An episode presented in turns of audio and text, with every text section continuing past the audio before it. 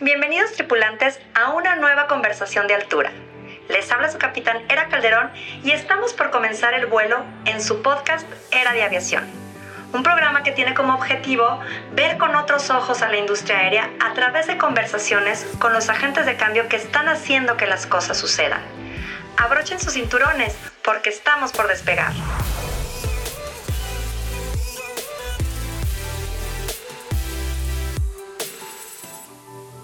Hola a todos, les habla su capitán Era Calderón. Les doy la más cordial bienvenida a un nuevo episodio de Era de Aviación. El día de hoy tenemos un gran invitado, Miguel Ballesteros. Miguel es capitán piloto aviador comercial, con más de 25 años de experiencia en la industria de la aviación. En el año 2000, Miguel ingresa a la compañía ICCS, en donde se desempeñó en varias funciones, y en el 2005 es nombrado director de operaciones de ICCS.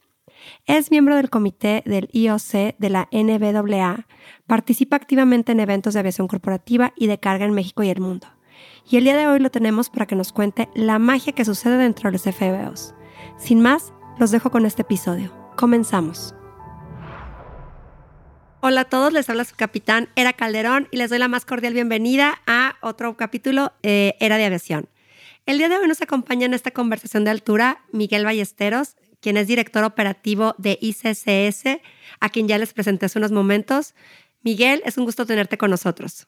Hola, Era, ¿cómo estás? Encantado de estar aquí contigo y con tu auditorio y muchas gracias por la invitación. No, hombre, al contrario, qué bueno que pudimos arreglar esta, esta fecha, aunque sea en un día libre.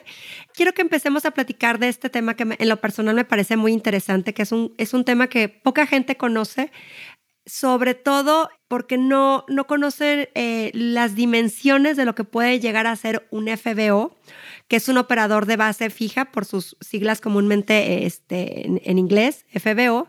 Entonces, pues, ¿quién mejor que tú para que nos puedas platicar un poco la historia de cómo nace la idea de estos operadores de base fija o FBOs?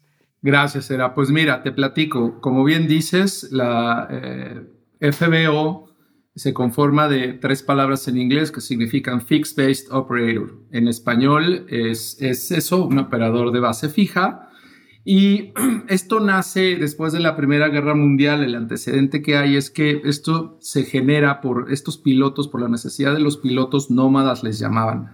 Eh, eh, se movían de un lado a otro y se, establecían de alguna manera en, en, diferentes aeropuertos y a partir de ahí se genera la necesidad de darles un espacio y, de tener dónde operar, que, tuvieran un espacio donde ellos pudieran operar y les dan la concesión en algún momento para poder comercializar esos servicios. Les dieron las, las concesiones a estos pilotos para llevar a cabo eso. Y de ahí, bueno, pues han tenido, tenido mucha evolución en Estados Unidos y luego en, en México. Yo te podría decir que la empresa para la que yo trabajo fue pionera en esto. Eh, yo tengo 25 años en esta industria y ahí ya existía un primer FBO y, empezamos en Morelia. Y, surge de la necesidad de darle este servicio o estas, y de poder tener estas facilidades para tripulaciones y pasajeros. Y a partir de eso, de la necesidad primero de, los, de los empresarios para dueños de ICCS, a partir de ahí ellos visualizan esta idea de poder desarrollar una cadena de FBOs a nivel, a nivel nacional.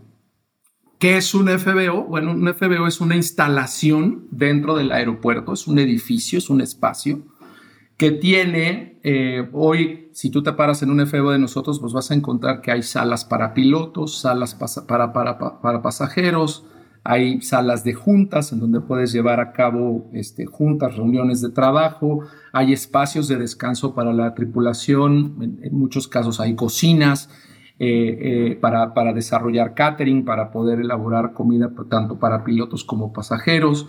Esto va a depender mucho del aeropuerto y va a depender mucho del, tamaño del FBO, pero hablando un poco bajo el perfil de lo que nosotros hacemos, pues eso es más o menos lo que vas a encontrar.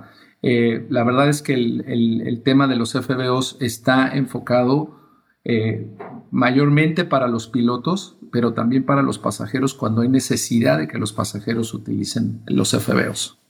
Oye, qué interesante esto que platicas, porque finalmente son muchos los servicios que prestas, hasta hablar de un catering, ¿no?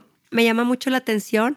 Ya ahorita nos platicaste prácticamente cuál es el, fin de un FBO. Ya nos platicaste que ICSS tiene prácticamente eh, más de 25 años atendiendo a la, aviación privada. Y entonces, el primer eh, FBO en nuestro país o de ICSS se estableció en Morelia. Fíjate que el, no, el aeropuerto pionero eh, para donde se establecieron los FBOs eh, o se establecieron FBOs fue Toluca.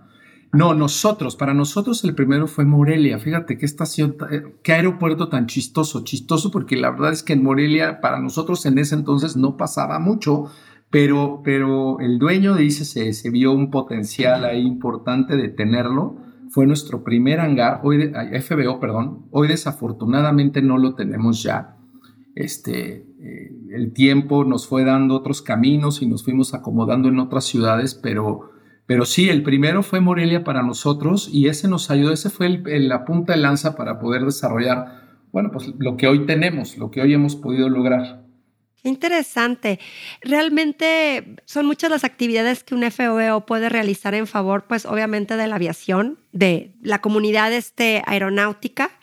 Me comentabas ahorita principalmente eh, que todos los servicios que podían realizar, pero específicamente, ¿cuáles son las actividades principales que un FBO desarrolla? Por ejemplo, proveen para la aviación ejecutiva planes de vuelo o, qué facilidades son para que nuestros tripulantes puedan entender más este concepto del FBO, ¿no?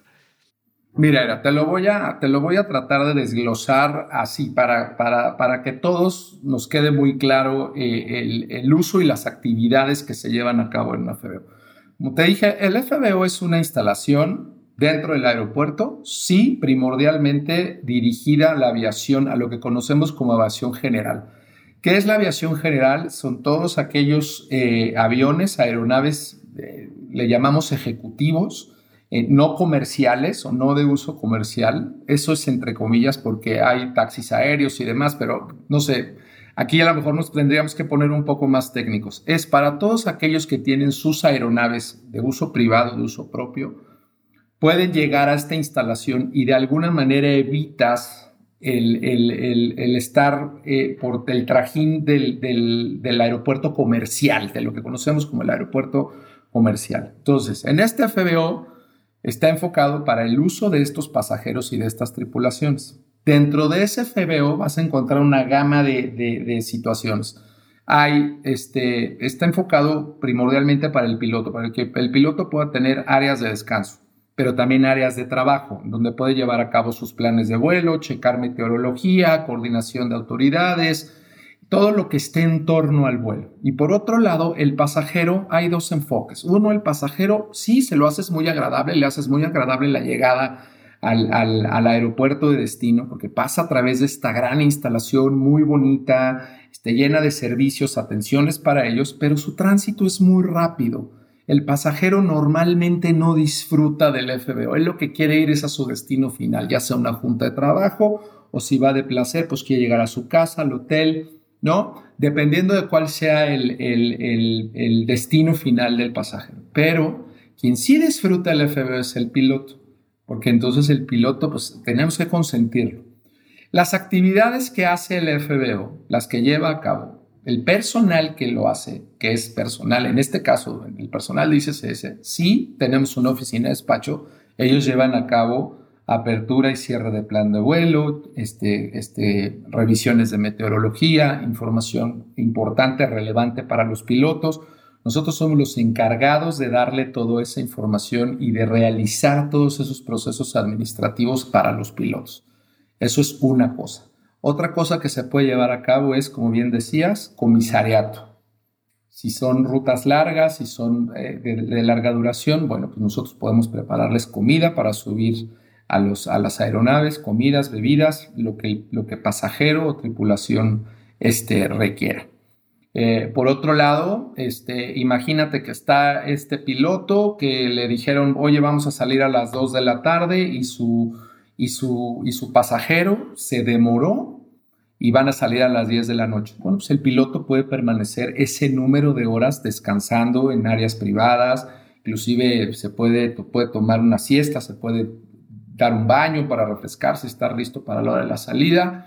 Es decir, tratamos de dar un servicio integral en, todos los, en todas las formas. Uno es todo lo, todo lo reglamentario, lo administrativo, con lo que tenemos que cumplir, y la otra es pues, el confort, este, descanso para, para, las, para las tripulaciones. Te pongo otro ejemplo. Tú como pasajero tienes tu salida a 2 de la tarde, pero el avión tiene un pequeño desperfecto en el aire acondicionado que hay que arreglar. Bueno, pues entonces ahora quien va a disfrutar del FBO es el pasajero, porque en lo que ese avión se arregla o, una situación de meteorología que no te permite salir en ese momento, bueno, pues entonces el pasajero disfruta de las, de las, de las, de las comodidades que te ofrece el FBO versus estar en una terminal de un aeropuerto que los asientos a lo mejor no están tan cómodos y que no estás privado y que no tienes este... Y todo pues el barullo, ¿no? Todo, toda la incomodidad a veces de la gente.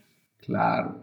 Claro, ese es, ese es otro beneficio del FBO, privacidad. Estás ahí tú solito, bueno, puedes estar este, en, contacto con otros propietarios de aeronaves, con otras, con otras tripulaciones de otras aeronaves, pero no se compara con estar en un edificio de una, de una terminal comercial en donde hay cientos de gentes, ¿no? Claro. Fíjate qué interesante porque yo creo que a lo mejor muchos de los tripulantes que nos escuchan no tenían idea de cómo opera un FBO y realmente vemos los beneficios, sobre todo para las tripulaciones, como bien señalas. Puede digo, me ha tocado en algún momento dado trabajar en empresas que tienen su propio eh, avión privado y pues finalmente tienes que utilizar este tipo de servicios. ¿Por qué? Porque pues llegas, este, son vuelos que no, no son comerciales, no están basados en una frecuencia, en un horario. Entonces tienes que ir y hacer ciertas rutas que normalmente desde el lugar donde estaba ubicada tu base, pues no, no hay esa ruta, ¿no? Me ha tocado, por ejemplo, ir de Chihuahua a, este, León, Guanajuato, que tendríamos que hacer muchas escalas y pues bueno, finalmente eh, me ha tocado, como tú dices, pasar eh, a lo mejor de manera muy breve a mí como pasajera este, con, otra parte de, la tripulación, o sea, de la empresa, que estuvimos de los pasajeros, que estuvimos atendiendo esa comitiva. Y pues bueno, finalmente, eh, como dices, es mucho más la comodidad para los pilotos que están esperando, llegan a que el pasajero tenga a lo mejor el, el CEO de una empresa o algún personal, tenga sus juntas, esperan ellos en el tiempo del FBO, que creo que hasta tienen juegos de video o áreas de entretenimiento, ¿no? Tienen este teles, tienen como lugares para que ellos puedan pasar, aparte de descansar y de bañarse, tienen este tipo de áreas, ¿no? Correcto. Sí, mira, el concepto de FBO está estrictamente pensado para las tripulaciones. A quien tenemos que consentir es a las tripulaciones, pero de pronto, pues también los pasajeros hacen uso de ellas, permanecen un buen tiempo eh, dentro de las instalaciones. Por, ejemplo, en el tema, en el caso de ICCS, hemos pensado en áreas hasta para niños. De pronto vienen las familias con niños y tenemos en algunos de nuestros FBOs, sobre todo en, los de destino vacacional, eh, eh, de descanso, tenemos áreas para, para niños porque de pronto las salidas están, están un poco eh, más lentas que de costumbre por, tráfico aéreo y, los niños pues pueden, estar en un área designada y pueden pasar tiempo ahí.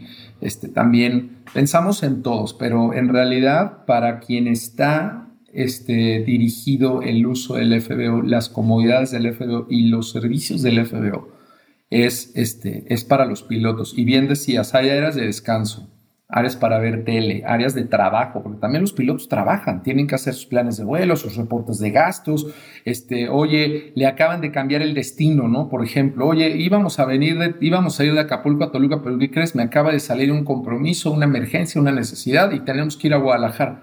Te cambian todo el panorama, todo lo que el piloto ya había eh, pensado de alguna manera para, programado para ir a Toluca, bueno, pues ahora cambio de, de, destino y se tienen que sentar a hacer una programación del nuevo destino al que van. Entonces también les designamos áreas de trabajo, áreas de computadoras en donde tienen internet, eh, pueden, pueden checar meteorología, pueden checar a lo mejor reservaciones de hotel y si no nosotros les ayudamos o rentar un coche y si no nosotros les ayudamos y eh, en fin, está pensado para, para, el, para, el, para el piloto y para que pueda llevar a cabo todas sus actividades. Wow, fíjate qué interesante todo lo que comentas, porque te digo, la, gente normalmente no tenemos idea de que pueden ser requerirse este tipo de, facilidades en, ciertas áreas eh, dentro del aeropuerto, ¿no? Y ahorita que llamas, que comentabas lo de las áreas de niños, qué interesante porque en pandemia despuntó mucho este tipo de servicios de transporte, y me refiero a la aviación privada, sobre todo el tema para los viajes de vacunación, ¿no? Yo creo que mucha gente se, se familiarizó con el concepto de, de los aviones privados o estos vuelos privados eh, para efectos de poder hacer este viaje de vacunación con su familia, ¿no? Cuando estuvieron cerradas fronteras, cuando a lo mejor eh, viajar en una aerolínea comercial era más complicado por temor a contagiarse, y vi que después despuntó mucho esta área de la aviación, ¿no? ¿Cómo les fue a ustedes en estos temas?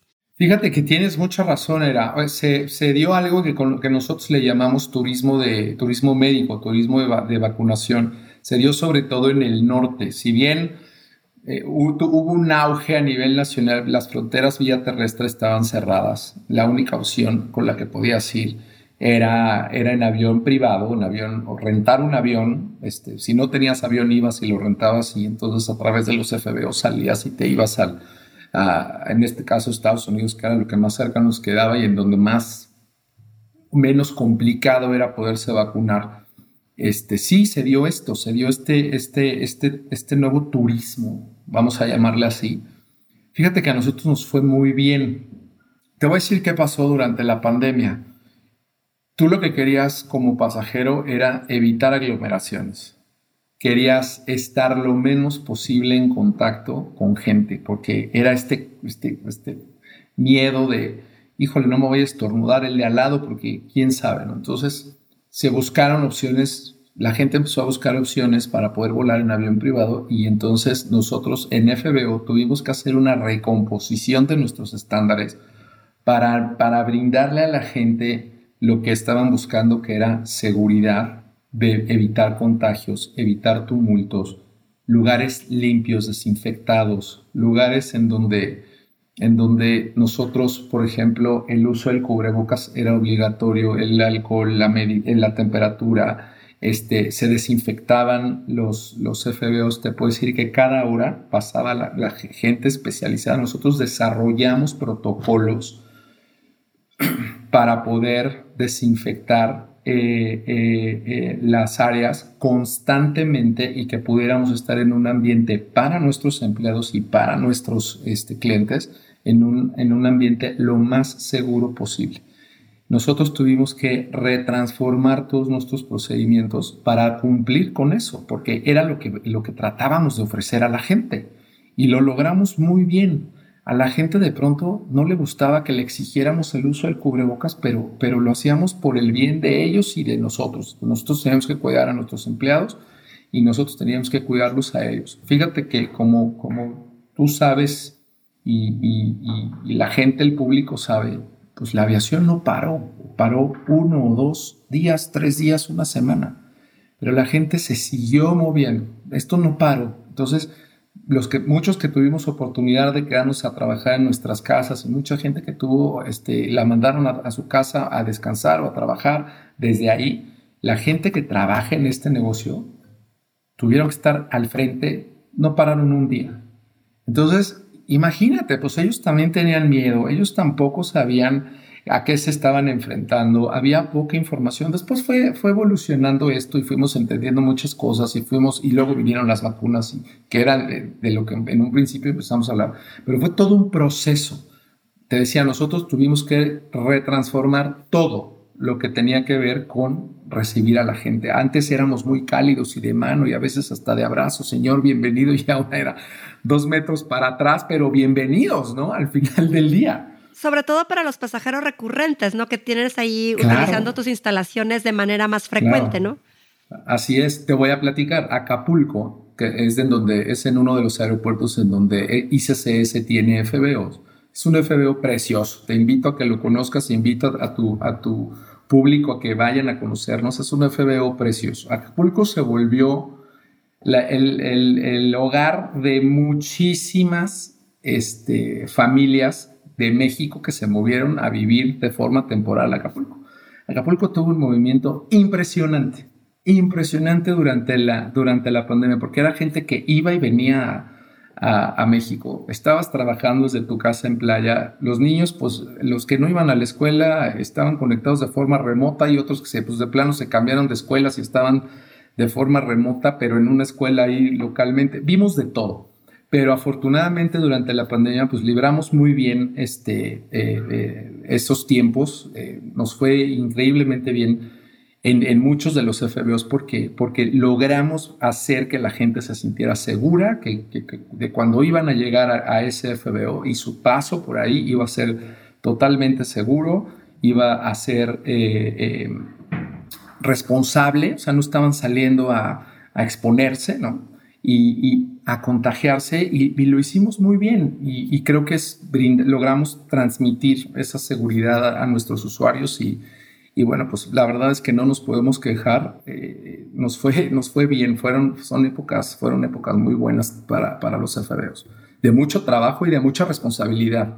Claro, ¿no? Pero como, como para algunas áreas a veces son, son críticas, para otras áreas esa misma situación puede ser un área de oportunidad y que explote, ¿no? Y, que tengas ese potencial de, desarrollar ese tipo de, como dices, esa confianza, esa seguridad, esa certeza de que el trato es diferente, no, no está aglomerado. Y, y en este punto me llama la atención porque comentas que, por ejemplo, Acapulco tuvo mucha presencia de personas yendo como estar están eh, nómadas digitales o estar permaneciendo estos periodos de encierro en Acapulco, ¿no? ¿Qué tanto de esas personas fueron de turismo nacional o, de residentes mexicanos y qué tanto de ese porcentaje fueron extranjeros? Mire, en el caso específico de Acapulco, el 99% fue tráfico doméstico. La verdad es que poco internacional, pero, pero bueno, si me permites, el, voy a hablar un poquito, voy a hacer un comercial. ICCS está a nivel nacional, tenemos presencia a nivel nacional, pero te, voy a poner el ejemplo solo para dimensionar las dos cosas. Uno fue tráfico doméstico, es decir, el 99% de nuestra operación, si no es que el 100%, fue totalmente nacional. Gente que volaba o de Toluca o de Puebla o de Querétaro a Acapulco a quedarse allá por largas temporadas. Pero por otro lado, por ejemplo, te, hablo de San José del Cabo, en donde también hay un FBO. Ese FBO es del Grupo Aeroportuario del Pacífico, no es de ICCS, eh, pero nosotros tenemos oportunidad de trabajar ahí, de recibir a nuestros pasajeros ahí. Y, por ejemplo, ese, ese aeropuerto lo que recibió fue, pues no te voy a decir que el 99%, pero el 90% de la gente que recibió fue internacional. México era el único país que estaba abierto. Entonces recibió gente de todo el mundo y lo mismo pasó. Bueno, Cabo, yo te diría que fue el más fuerte. No sé, a lo mejor aquí alguien me va a escuchar más, me va a dar un zape porque a lo mejor te va a decir que fue Cancún o fue Vallarta, pero si, si yo te digo desde mi perspectiva quién fue el más fuerte, fueron, fueron esos tres, empezando por San José del Cabo, Cancún y, Vallarta. y en esas, en esas tres estaciones hay FBOs que no son de ICCS son empresas con las que colaboramos este, en el día a día, pero ellos también recibieron muchísima gente y la gente que recibieron fue mayormente el extranjero, ¿no? México estuvo abierto y lo mismo, ellos tuvieron que reinventarse para poder recibir a toda esta gente y, dar esa sensación de seguridad y transmitir pues que, que, que estaban haciendo las cosas bien para poder recibir a toda esta gente. Yo te puedo decir que México fue el único país en Latinoamérica, en el Caribe, y en el continente que está abierto. No voy a hablar a nivel global porque no tengo la certeza, pero te puedo decir que éramos el único país abierto. Sí, de hecho, ah, es el que de los que una recuperación en temas de aviación más rápida ha tenido a nivel de Latinoamérica, porque fue el que menos restricciones puso para los pasajeros. Como dices, tuvo todo el tiempo apertura para recibir extranjeros, ¿no? Entonces. No, no era, perdóname que te interrumpí, no, no, no eran restricciones, sino era más bien obligaciones con las que tenías que, o sea, como pasajero, que cumplir, ¿no? Había que llenar un cuestionario, habría, era un ejercicio de honestidad, ¿no? Oye, no me siento mal, no he estado en contacto con alguien, no tengo temperatura, no he estado enfermo. Y ese, la verdad es que por medio de ese cuestionario, bueno, pues las autoridades se daban cuenta de o si había un potencial peligro afortunadamente las autoridades estuvieron muy activas en, esas, en esos momentos, eh, eh, específicamente en este sentido, porque detectamos, ya sabes, pues la gente se quería salir y, a lo mejor no tenían el, el, COVID con ellos, pero a lo mejor si traían temperatura por alguna otra situación, pues las autoridades estaban fuertísimas y, te, y lo paraban. Oye, no, este, tienes temperatura, oye, pero pues tienes temperatura, no puedes llegar o, te aíslo y, te, verifico que no estés contagiado y demás. La verdad es que trabajamos muy en colaboración con ellas y afortunadamente el saldo fue eh, eh, limpio porque sí fue muy bueno, porque no, ni, trajimos ni sacamos este, la enfermedad. Oye, Miguel, y en este punto que comentas, por ejemplo, del turismo extranjero, ¿los FBO tienen apoyo o tienen ahí un área de migración y de aduanas precisamente para estos vuelos internacionales o cómo opera aquí? Fíjate que sí, eh, era, es, están las dos opciones, o sea, no son opciones, están los dos casos. En el caso de los FBOs de ICCS, nosotros tenemos una red de FBOs a lo largo del país. Tenemos siete FBOs. En cuatro de ellos tenemos autoridades dentro del FBO, es decir, aduana e inmigración, y en, otro, y en, el, y en el resto, en, los otros casos, no tenemos autoridades tenemos que ir al recinto que está especificado por el aeropuerto para, para, pasar por autoridades. Eh, es correcto. Por ejemplo, te platico un poco de qué pasa en Toluca. En Toluca hay un número importante de FBOs. No te quiero decir el número porque no lo sé, pero parece que hay 19, 20 FBOs. Unos de uso privado, algunos de uso eh, este, abierto al público, de los cuales cuatro de ellos tienen autoridades. Este, es decir, puedes llegar directo al FBO previo arreglo. Eso ahorita hay un impasse, está un poquito en, gestionándose, algo pasó, que ese proyecto se detuvo. Sí, sí estuvo trabajando de esa manera y el resto de los FBOs no tienen autoridades. Entonces, ICCS tiene un FBO en Toluca este, y no tenemos autoridades en, en, ese FBO, pero hay otros cuatro que sí los tienen, ¿no? Aunque te digo, ese proyecto ahorita está, está, está detenido porque sí se permitió que se operara así, pero algo pasó que ahorita está detenido y la, y la idea es que se vuelva a aperturar. Pero, o sea, lo que te quiero decir es que, por ejemplo, en Toluca pues tienes, las dos, tienes los dos modelos. Hay FBOs que sí lo tienen y hay FBOs que no, ¿no? Ok, y ya el pasajero va y realiza su trámite ante la aduana y ante migración como un pasajero normal del aeropuerto. Es correcto. como trabaja así, nosotros notificamos a la autoridad en sitio que van a tener, que vamos a tener una operación, un vuelo internacional, vamos a hablar de llegada, y ellos nos hacen el favor de ir a la, estación, esperan al, a, la llegada del vuelo y a través del FBO pasan, hacen el proceso de aduana, migración y sanidad. Y, lo mismo a la salida. Nosotros notificamos a las autoridades y, las autoridades están en sitio para poder llevar a cabo el, proceso de salida internacional. Funciona de, llegada y de salida, es correcto. Ok, fíjate, esto, esta parte es, es bastante mm, de mucho aprendizaje porque digo, todo lo que confluye dentro de un FBO, todo, todo este tipo de situaciones que normalmente se desconocen o que no llegamos a ver en el día a día y que me parece que pues es muy interesante, no es mucho, mucho campo donde se puede trabajar, me parece muy interesante. Aquí quiero hacerte otra pregunta. Por ejemplo, me comentabas ahorita que el aeropuerto de Toluca tiene una cantidad importante de FBOs.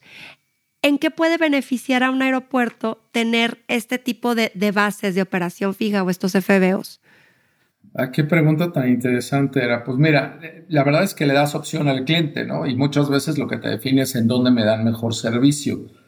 Y aquí voy a meter un gol, en dónde te dan media, en dónde te dan mejor tarifa, o en dónde te dan, o cuál me queda más cerca. Hay muchas cosas que juegan a favor o en contra de una FBO.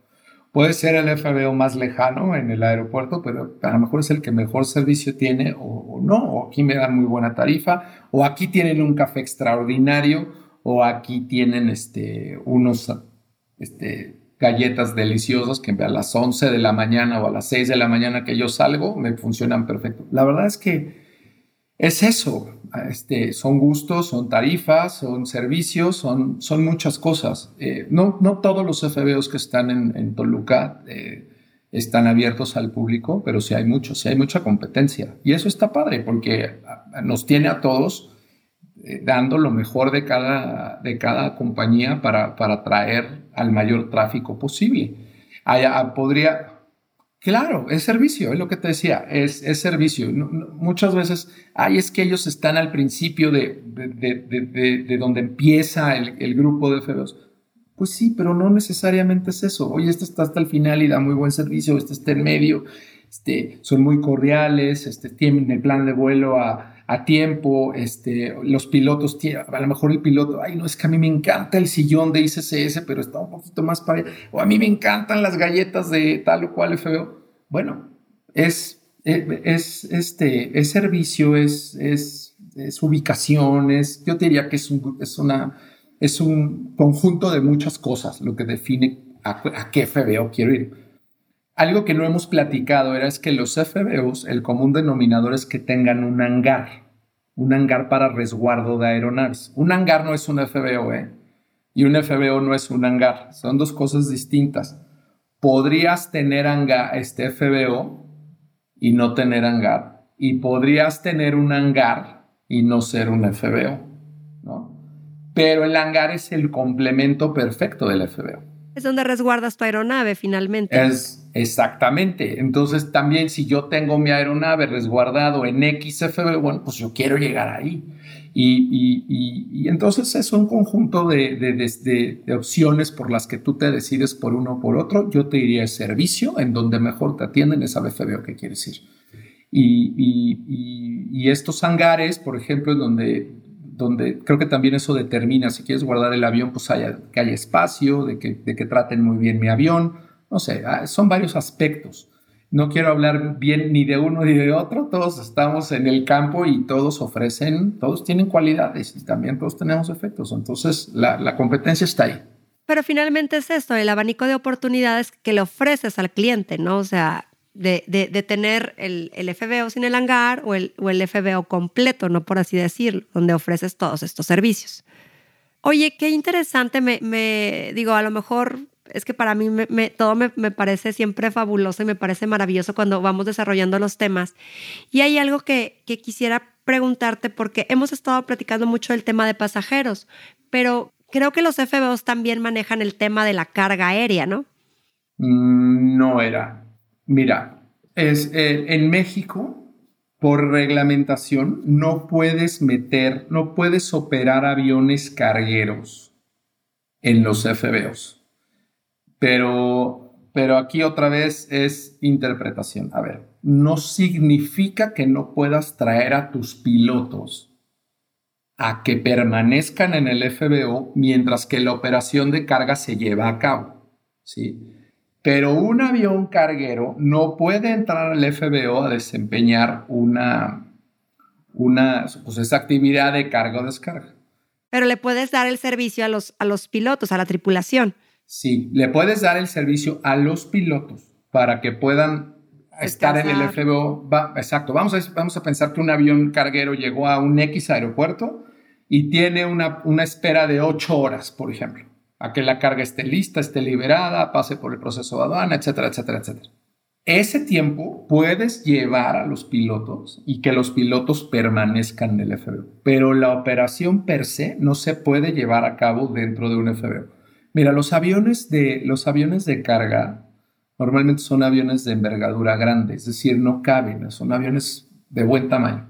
Entonces, eh, eh, no caben. Por reglamentación tiene que ser operada dentro del área destinada para aviación de carga dentro de los aeropuertos, normalmente donde está aduana, donde están los recintos fiscales. Hay reglamentación que impide que los aviones cargueros operen en el. ¿no? Hay aeropuertos que, que se podría prestar para que un FBO reciba avión carguero, sí, y, bueno, pues el, el entorno del aeropuerto se presta, pero pero lo, que es es que un avión carguero no puede entrar a un FBO. Ok.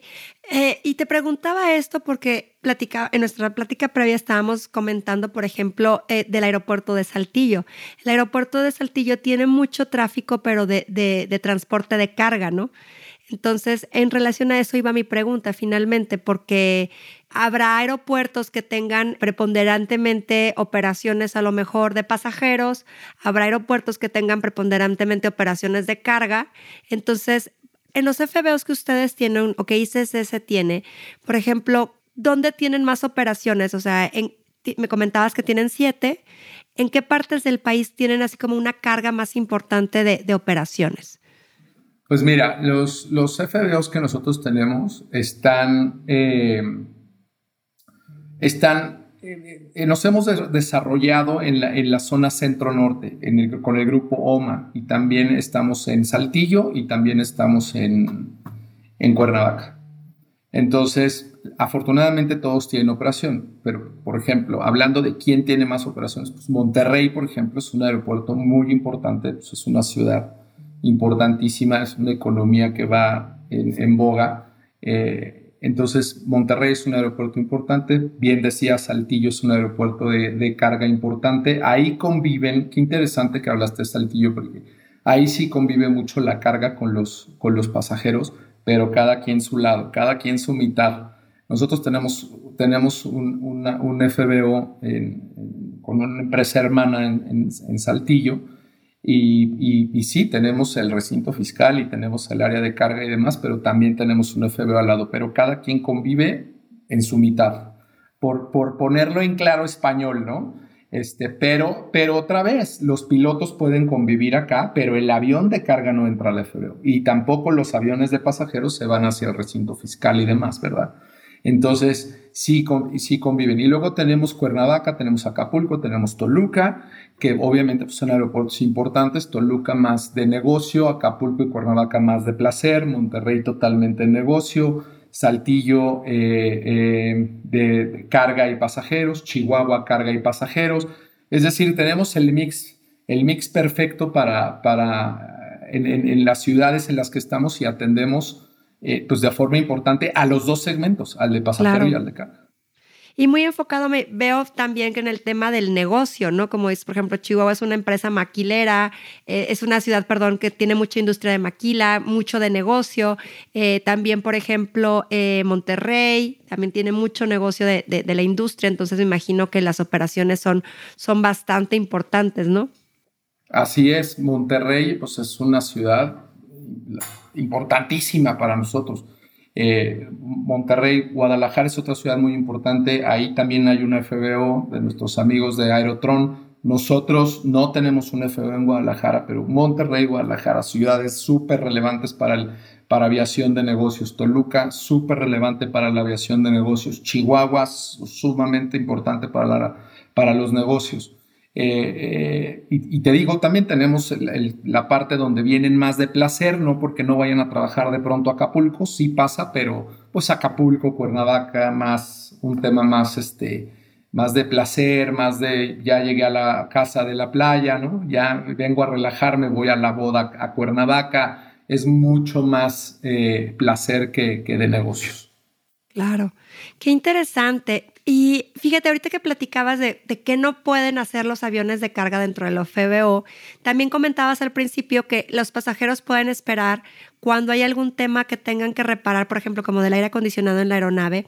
Entonces, ¿se pueden realizar actividades de mantenimiento dentro de estos FBOs a las aeronaves? Mira, ICCS no, es, no tiene una base de mantenimiento. Hay FBOs que sí.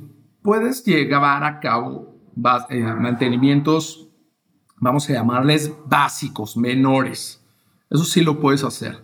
Pero para hacer un mantenimiento eh, grande o mayor para, para, tu avión, hay talleres, hay MROs, eh, así se les llaman a las bases de mantenimiento, donde hacen esos servicios de mantenimiento para las aeronaves. Nosotros en ICCS no tenemos bases de mantenimiento.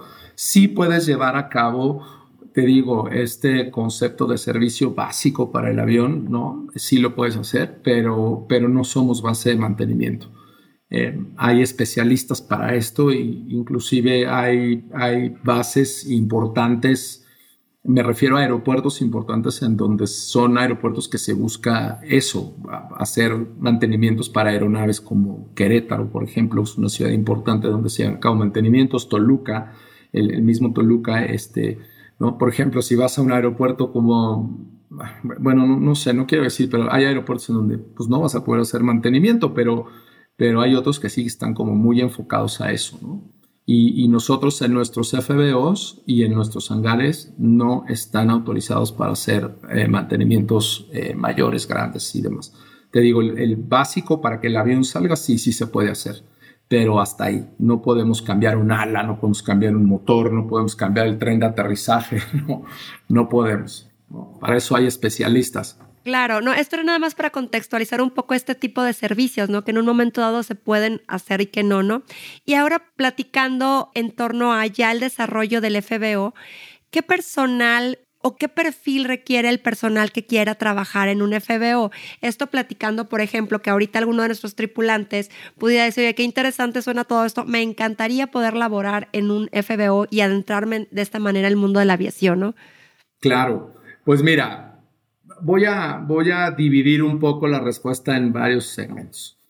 obviamente la, la, entrada es pues, sí tener perfil aeronáutico, ¿no? O sea, sí tienes que tener una capacidad eh, eh, aeronáutica, es decir, licencia de despacho, inclusive puede ser piloto aviador, este, eh, a lo mejor este, meteorólogos, este, a, lo mejor gente relacionada con mantenimiento.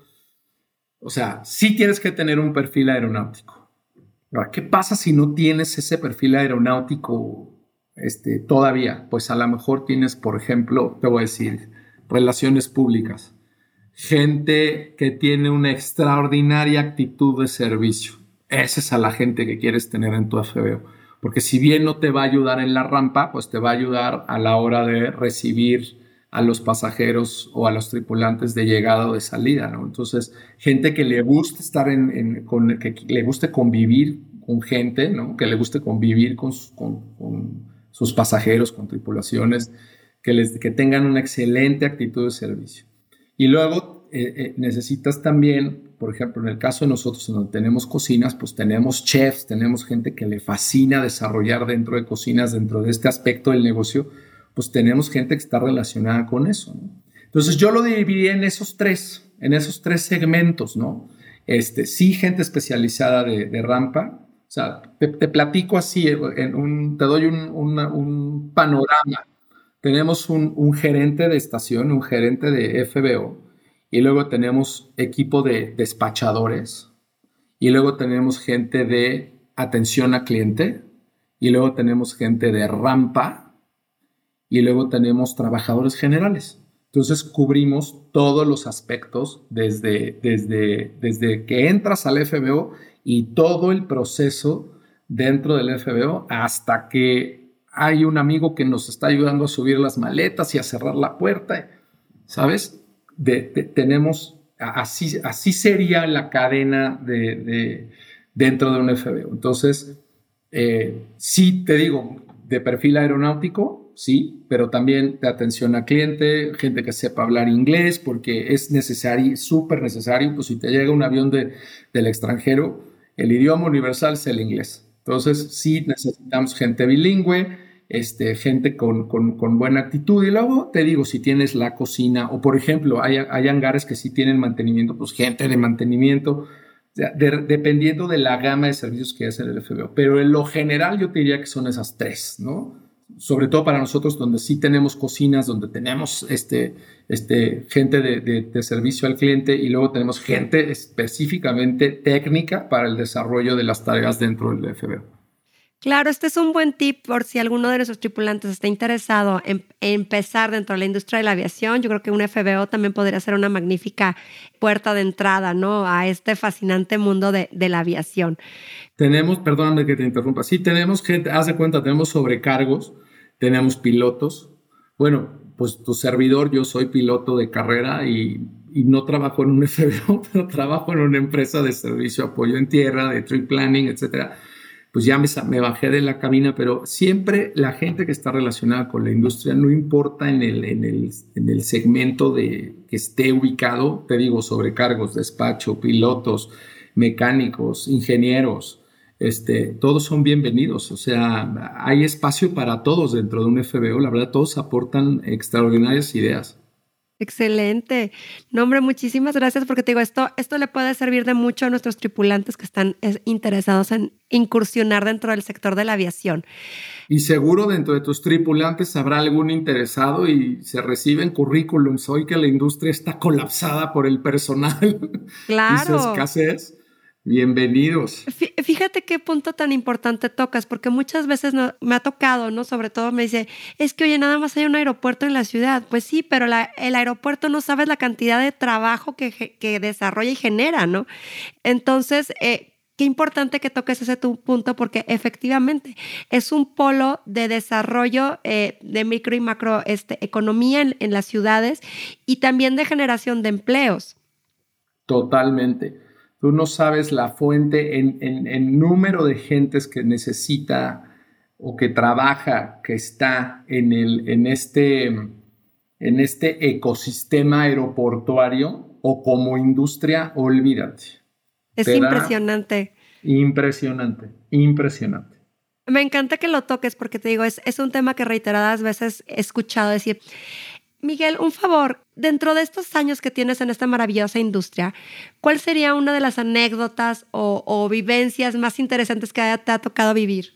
Uf, pues mira, hemos vivido muchas experiencias. La verdad es que este es un trabajo que, que no es lo mismo, o sea, no tienes un día similar al otro nunca. Siempre tienes unos días mucho, de mucho mejor, de mucho más emoción que otros. Hemos tenido muchas experiencias, pero mira, te puedo compartir. He tenido oportunidad de ver grandes personalidades que llegan a través de los FBOs. Este, este, te voy a decir bandas de rock, este, cantantes de pop. Este, a ver, entonces Britney Spears llegó y, y llegó Metallica para los que son rockeros y llegó un futbolista o llegó un tenista. ¿no? En ese sentido tienes muchas experiencias. Eh, eh, eh, mandamos una maleta al lugar equivocado, o sea, la, iban a San José del Cabo y la mandamos a Chihuahua, también nos ha pasado, ¿para qué te voy a decir que no? Este, hemos tenido experiencias muy padres, por ejemplo, en COVID, la atención de las ambulancias aéreas con enfermos COVID fue una experiencia y extraordinaria, no por, no por extraordinario, sino porque es algo totalmente fuera de tu día a día, fuera de lo común, estás ahí con miedo, este, desafortunadamente a las personas que bajaban en cápsulas, los pilotos con, con los trajes estos para no contaminarse, con sus máscaras, era fuertísimo ver esas, ver esas imágenes. Tuvimos oportunidad de sacar, hacer vuelos de rescate eh, por gente que se quedó varada en México para salir a sus países, para regresar más bien a sus países de, origen en, momentos COVID y también fue impresionante. Imagínate que de un crucero bajamos gente que dos venían infectados y había que subirlos en un avión, este, el aeropuerto en caos, fueron experiencias increíbles que nunca pensamos ver, ¿no? Este, fueron, hay, experiencias de todo. No, hombre, aquí podríamos platicar cinco días de, solamente un año de experiencias. Ha, habido de todo. Este, la verdad es que a mí me encanta, a mí me fascina esta, este medio, esta industria, por eso llevo tantos años, pero, pero déjame platicarte una, déjame pensar en una. Hemos, hemos tenido oportunidad de bajar, de, mover eh, eh, animales, animales vivos, caballos, delfines, este, este, eh, no sé si movimos alguna vez alguna ballena en Cancún, pero me parece que sí. Este, no sé, yo, yo te diría que las más gratificantes son de estas en donde aportas algo, en donde ayudas. Estos vuelos de Human Relief, por ejemplo, cuando pasan eh, tormentas o cuando hay lo que te decía de COVID, este, cuando tú sabes que es esencial que ese vuelo suceda y, tú das tu, tú, aportas tu granito de arena y haces que todo salga bien, eso es lo mejor y lo más gratificante que te puedes llevar en, en esta, en esta industria. Simplemente hacer que una junta pase, que viene un alto ejecutivo a la ciudad de Monterrey y que tu FBO y tu personal van a estar ahí listos para que todo suceda así. Y, y, y una vez que ese avión lo ves salir y dices, todo lo hicimos, check, check, check, check, eso es lo mejor que te puede pasar. Oye, es como cuando dicen, ¿no? La magia sucede, haces que la magia suceda, La magia pasa, así es. Y hace rato tú hablabas del, del, número de gente que está detrás en un aeropuerto. Tú no sabes el número de gente que hay detrás de una operación, ¿no? Este, por ejemplo, viene una gran banda de estas de rock o una, o una, o una o una orquesta, por ejemplo, ¿no? Tú manejas su, su, equipaje. Imagínate que al trompetista no le llegó la trompeta o que al director de orquesta no le llegó el cuadernillo que... Pues es, es...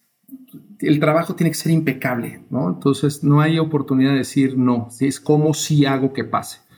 Entonces creo que estos retos que presenta la, industria son padrísimos y por eso los que estamos aquí llevamos, somos de largo alcance porque ya llevamos mucho tiempo y, y, aquí seguimos, ¿no? Y a veces ganas, pero y a veces pierdes, a veces también te va mal. Y pues ni modo, hay que dar la cara y salir adelante y vamos al que sigue y, y a ver qué hice mal acá, recompongo y vamos para adelante. También pasa, ¿eh? ¿Sabes qué es lo que me encanta de de cuando hacemos estas entrevistas, Miguel, que el común denominador es que todos estamos apasionados de la industria. Todos ahora sí que nos, nos fluye turbocina o gasavión en las venas y, lo hablamos. Sí. con una. Los que están en esta industria, así es, así es. Mira, hemos tenido gente que, qué mal te lo diga, pero estamos hablando de esto y así es. Gente que, no sé, viene, yo quiero estudiar turismo. Perfecto, vente para acá y ayúdame en el área de Customer Care en el FBO. Y llega un capitán y el capitán no encontró su plan de vuelo y le dice, señorita, ¿por qué no está? O joven, ¿por qué no está mi plan de vuelo? Se asustan, no vuelven a regresar y te dicen, sabes que esto no es pan. ¿no? Aquí o lo amas o lo odias. Pero quien está aquí, de verdad, de verdad, de verdad, lleva las alas puestas porque la gente que está en la aviación es un, es un segmento de, de que, que, sí te tiene que, como bien dijiste, gasolina, turbocina, este, aceite hidráulico, yo no sé qué te fluye, pero aquí estás si eres adicto a. Sí, ya, ya, ya no hay manera de que uno salga, ¿no? Ya no sales, ya no sales, ya no sales. Entonces, qué pues interesante. es una industria bien padre. Claro, no, me encanta todo lo que hemos platicado, Miguel, y, estamos preparándonos para el aterrizaje de este vuelo. Sin embargo, me gustaría que nos pudieras platicar tú ahora sí como, como un consejo. ¿Qué pregunta deberían estarse haciendo las personas que quisieran adentrarse al mundo de la aviación y que estén interesados en poder formar parte de un FBO? Pues mira, eh, yo no sé, yo creo que hay mucha gente que está allá afuera que le da miedo aproximarse, que no sabe dónde tocar la puerta eh, eh, muchas veces, híjole, no es que yo no tengo un familiar que esté dentro de la aviación o yo no, no tengo un primo que me ayude, no, siéntanse con toda la libertad de ir a buscar, toquen puertas, no se detengan por eso. Este, este, en nuestro caso, la verdad es que siempre estamos abiertos a escuchar, a recibir, a gente que quiere aportar, gente que quiere colaborar con nosotros, siempre son súper bien recibidos. Y sí, yo les diría, no se detengan, vayan, toquen puertas. De, pronto los accesos a los aeropuertos son complicados, pero ahora con todas estas cosas eh, modernas, las redes sociales, siempre hay una manera de poder accesar a la compañía, a la gente.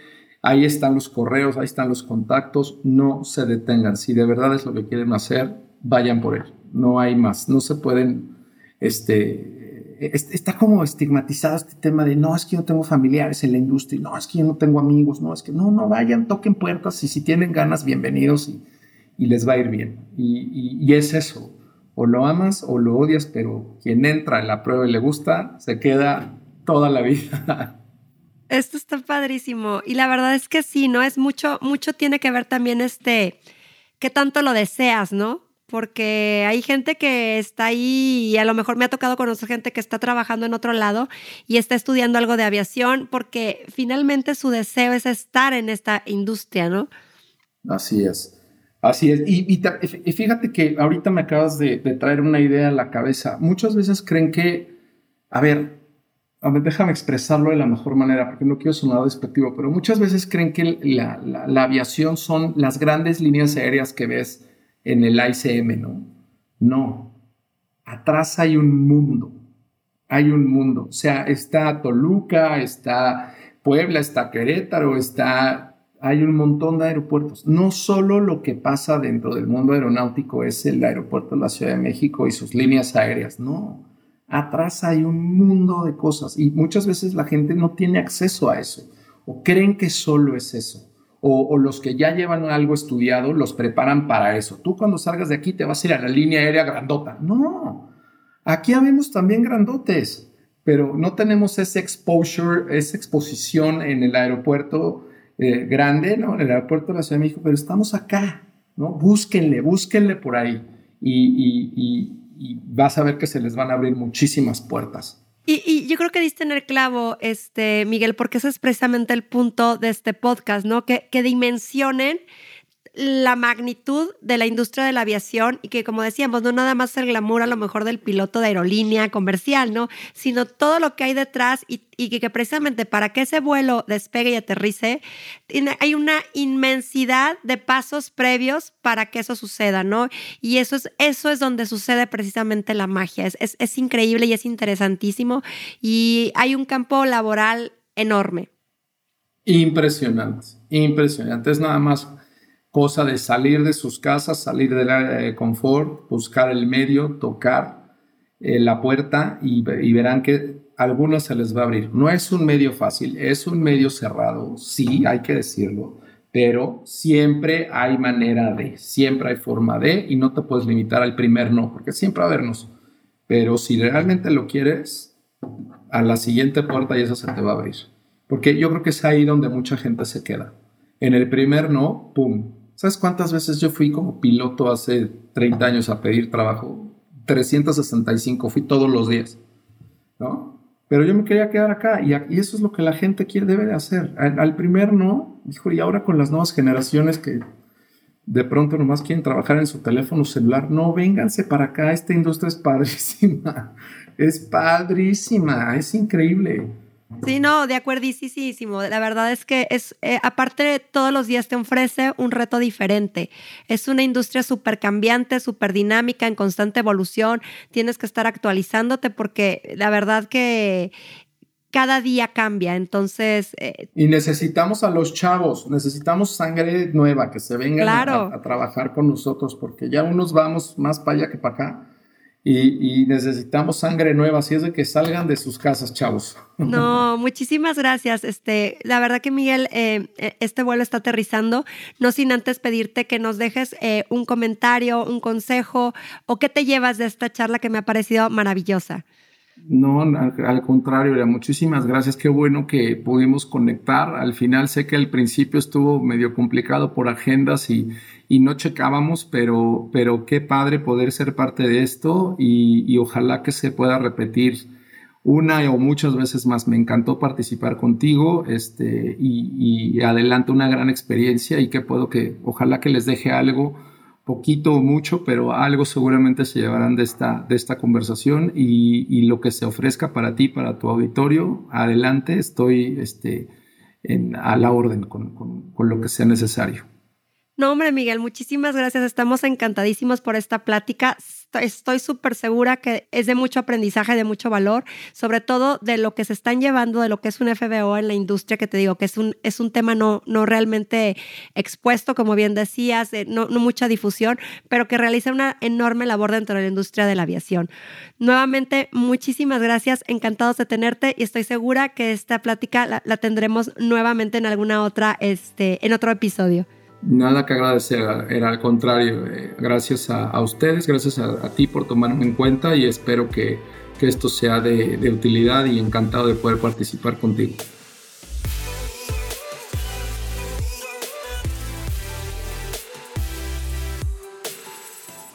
Queridos tripulantes, gracias por escuchar este episodio hasta el final. Recuerde que juntos vamos a generar cambios importantes dentro de la aviación. Nos escuchamos en el siguiente episodio y quiero recordarles que no olviden suscribirse al programa en cualquiera de las plataformas que me estén escuchando para que no se pierdan los siguientes episodios. continuemos esta conversación en redes sociales. Me encuentran en Twitter como Era de Aviación y si podemos conectar en LinkedIn donde me podrán encontrar como Eranden y Calderón. O también escríbenos al correo eradeaviacion.gmail.com con tus comentarios, preguntas o cualquier cosa que quieras platicarnos. Me encantará saber de mis tripulantes. Te espero en el siguiente vuelo. Hasta la próxima.